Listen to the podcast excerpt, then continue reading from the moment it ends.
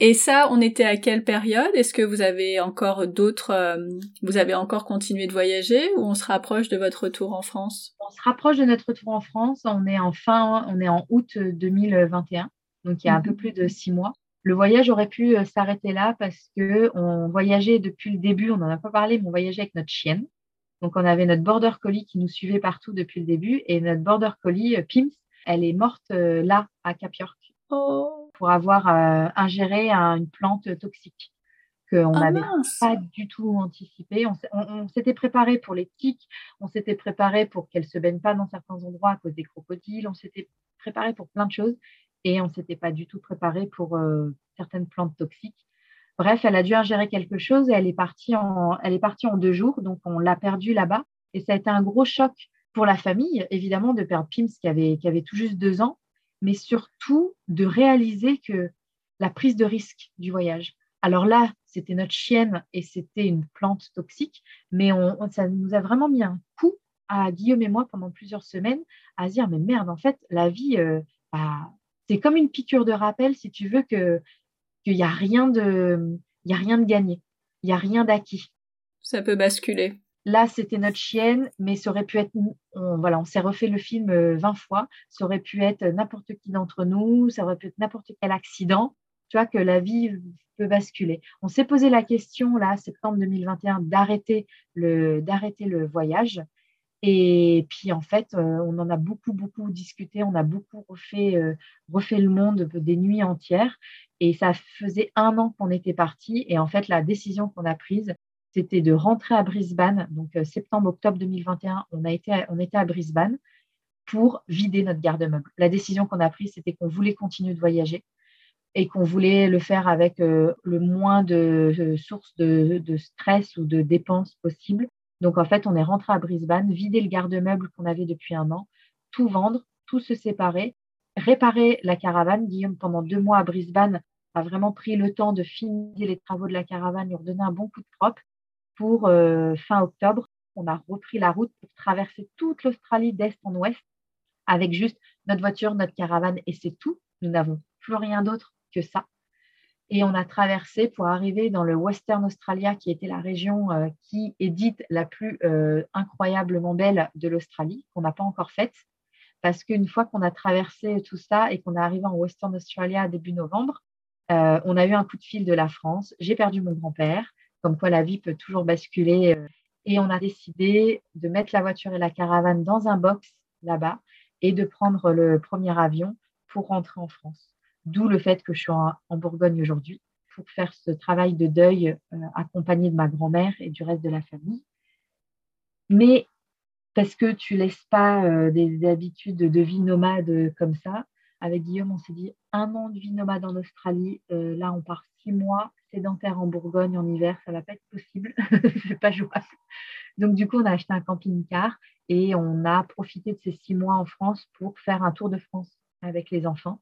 On vient juste de boucler un joli tour de France pour redécouvrir la France et faire découvrir la France euh, aux enfants. Et ben voilà, et là on arrive au bout de nos six mois en France. On vient de vendre le camping-car et dans dix jours on repart en Australie retrouver notre voiture et notre caravane à Broome, donc dans l'ouest australien, et bah, pour reprendre, reprendre la route et finir cette, euh, ce tour d'Australie. Waouh Waouh, c'était hyper bien résumé en deux de ta vie. on va faire un épisode court, ça va être sympa. Oui, c'est ça.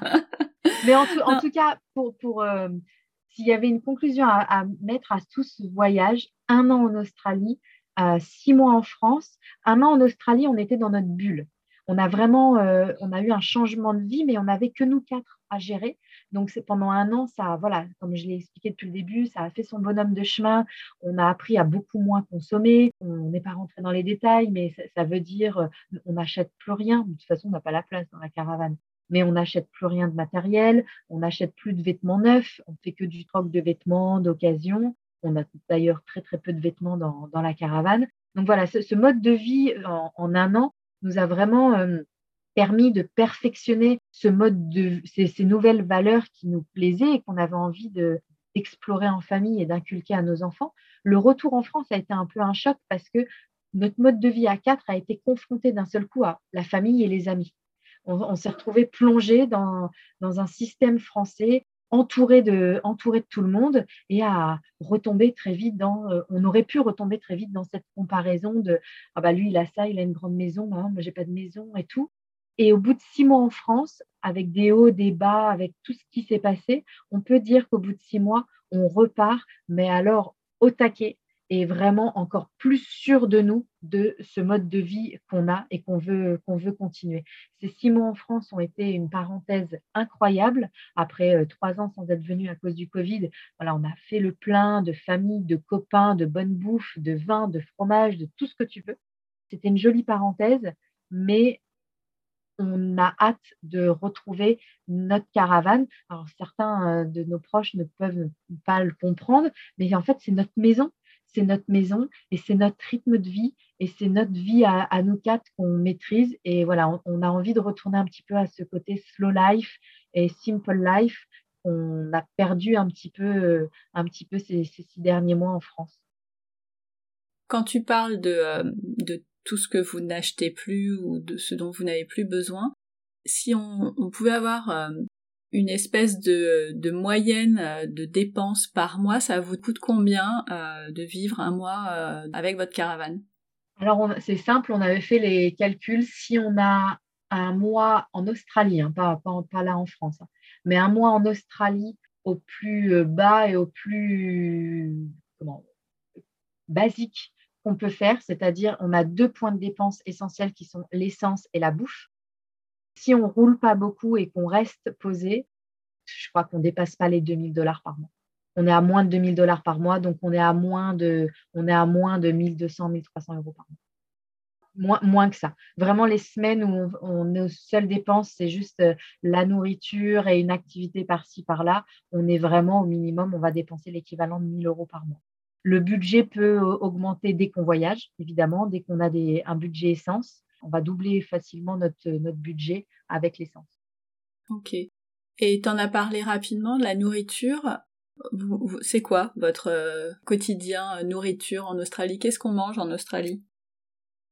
Euh, ils, sont pas fous. Alors autant ils ont des paysages incroyables, ils sont pas fous fous hein, d'un point de vue culture culinaire, avec tradition culinaire. C'est très anglais américain, tu vois, c'est un mix des deux. Donc nous, euh, après dix ans là-bas, de toute façon, on est végétarien, donc ça aide aussi au budget. On, on mange pas de, mange pas de viande, on mange pas de poisson. Donc, euh, on cuisine dans la caravane. On a une cuisine on a deux feux au gaz dans la caravane et puis on a un barbecue extérieur. Et on consomme énormément de légumes, de légumes grillés, de salades, de, curry, de dalles. Tu vois, tous ces plats très très faciles qu'on peut faire à base de, légumes, de, de lait de coco et tout ça. On essaye de manger local, ce qui n'est pas toujours simple, surtout en plein désert. Les fruits et légumes, des fois, on les paye cher parce qu'ils viennent, ils viennent d'Australie, mais ils viennent de loin quand même. Mais quand on peut acheter local, s'arrêter dans les fermes, parce qu'il y en a quand même beaucoup sur la route, on le fait. On s'arrête dans les fermes, on achète, euh, sur place. Mais voilà, c'est plus facile dans le sens où on n'a que des fruits et légumes à acheter principalement. Un peu de céréales, évidemment des céréales, euh, des céréales, du riz, des légumineuses, ce genre de choses. C'est pas un voyage commun. Tu nous as pas raconté des vacances, mais vraiment un mode de vie et, euh, je pense que euh, ça va ouvrir euh, les chakras, les esprits et les horizons de, de plein de monde. En tout cas, ça donne à réfléchir et ça, c'est vachement bien. donc merci déjà pour ça. mais c'est vraiment l'essentiel de ce, désolé de te couper, mais c'est vraiment l'essentiel de ça au bout de deux ans, c'est de se dire, j'ai l'impression d'avoir mis 35 ans à me connaître.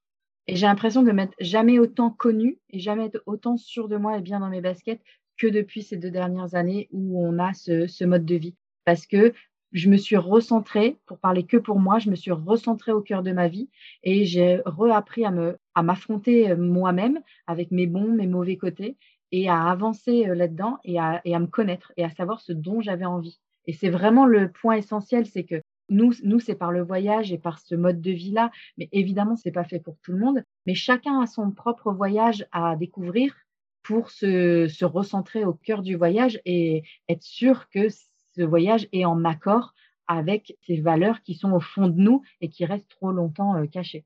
Et tes petits bonhommes, tu les as vus évoluer euh, durant ce voyage? Bah, on est parti, ouais, ils avaient 5, 5 et 7, 6, 8. Bref, ils ont 7 et 10 aujourd'hui. on est très fiers d'eux, on les observe évoluer au quotidien, on adore cette complicité qu'ils ont tous les deux. Alors, c'est pas forcément par, le voyage, mais c'est un tout. on adore cette confiance qu'ils ont entre eux, cette confiance qu'ils ont en, avec, en nous, cette relation familiale qu'on crée, mais surtout, avec le, ses bons et ses mauvais côtés, on a deux petits garçons qui sont droits dans leurs bottes, qui savent exactement ce qu'ils veulent et ce qu'ils veulent pas. Et ben moi, en tant que maman, avec tout ce qu'on vient de mettre en place euh, ces deux dernières années, s'ils me disent qu'ils veulent pas faire quelque chose, c'est pas parce qu'ils ont 7 ans et 10 ans que je vais leur obliger de le faire. Je trouve ça génial. Alors c'est un travail euh, in progress, hein. ça, ça, va évoluer évidemment et ça, ils vont tomber dans l'adolescence et tout ça. Ça va avoir ses hauts et ses bas. Mais hum, aujourd'hui, voilà, je suis fière de les voir sur deux, trois dans leurs bottes, à faire ce qu'ils ont envie et à savoir dire non merci, j'ai pas envie de faire ça. Ils, savent dire non. Et les enfants savent dire non, sauf qu'on leur laisse pas toujours la place, tu vois, au non. Alors que là, je veux vraiment leur laisser la place. Ils savent, tant que c'est dans la mesure du respect et qu'ils savent expliquer les choses, euh, s'ils veulent pas faire quelque chose, s'ils savent l'expliquer, bah ils le font pas et puis et puis c'est tout. Et c'est vraiment la réussite de, de, ce projet parce que euh, bah parce que j'ai l'impression qu'on est en train de leur moi j'ai mis 35 ans à apprendre à me connaître, j'espère que bah eux ils mettront 10 15 ans et puis c'est tout quoi. Ouais, super. C'est quoi, euh, par exemple, euh, quelque chose que l'un ou l'autre n'a pas eu envie de faire et, euh, et en quoi il, a argumenté ça? Bah, il y a un point vraiment qui on n'avait pas, qu'on connaissait pas tant qu'on était en Australie et là qu'on a dû affronter pendant qu'on était en France, c'est que bah ils veulent, ils sont pas hyper fans, surtout le grand, d'aller dormir chez les papis mamies. Alors c'est un sujet, hein avec la relation qu'on a avec nos parents, avec la distance et tout ça. Pour les grands-parents, bah, c'est le, première chose, c'est qu'ils veulent recevoir leurs, leurs petits-enfants et qu'ils veulent inviter à dormir leurs petits-enfants. Et ça a été un sujet parce que bah, dans 10 ans, il te dit euh, non, je veux pas aller dormir chez papy mamie parce que euh, il, va l'exprimer, parce qu'il préfère être avec nous, parce qu'il n'est pas très à l'aise, parce qu'il ne se sent pas, euh, il, a une angoisse, voilà. Mais on peut pas lui enlever ça peut-être que les parents qu'on était il y a quelques années, on leur, aurait beaucoup moins laissé le choix en disant non mais c'est pas toi qui décides, papa et maman ils vont quelque part, tu restes chez papy mamie point. On peut pas faire ça, donc euh, on en parle avec eux beaucoup. Ils ont aucun problème de relation avec leurs grands-parents, ils adorent leurs grands-parents, ils y vont passer la journée mais euh, les yeux fermés, ils adorent ça. Par contre, dormir, ils sont ils sont pas fans. Alors, euh, on les a pas obligés, mais on en a beaucoup parlé avec eux parce que tu veux, euh, avec ce mode de vie, euh, ça, aurait été dommage de ne pas profiter de ces six mois en France pour s'échapper un petit peu en, en, amoureux, tu vois.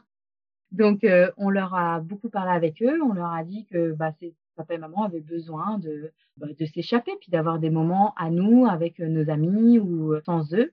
Et bah, ils le font. Ils ont fini par, surtout le grand, à dire, OK, j'y vais, je vais dormir chez papy, mamie, mais je suis pas très à l'aise avec ça, mais je le fais pour vous.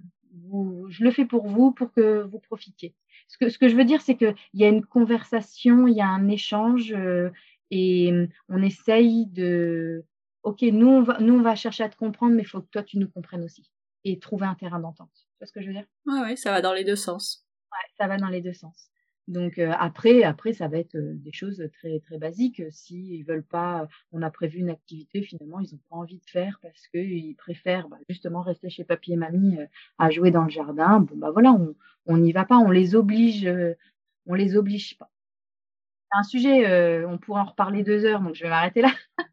c'est un sujet qui, euh, qui a aussi toute son importance dans le mode d'éducation qu'on apporte et la place qu'on laisse aux enfants à être, être eux-mêmes. On n'est pas, on reste les parents, on reste un petit peu au-dessus d'eux pour mettre un cadre, d'un point de vue respect, sécurité, et voilà, pour, les conduire vers quelque chose, mais on, leur laisse toute leur place à eux aussi d'avoir des préférences et, de vouloir ou ne pas vouloir. C'est hyper clair et, et je pense que ils doivent apprécier. C'est vraiment dans le but de créer une relation de confiance entre nous quatre.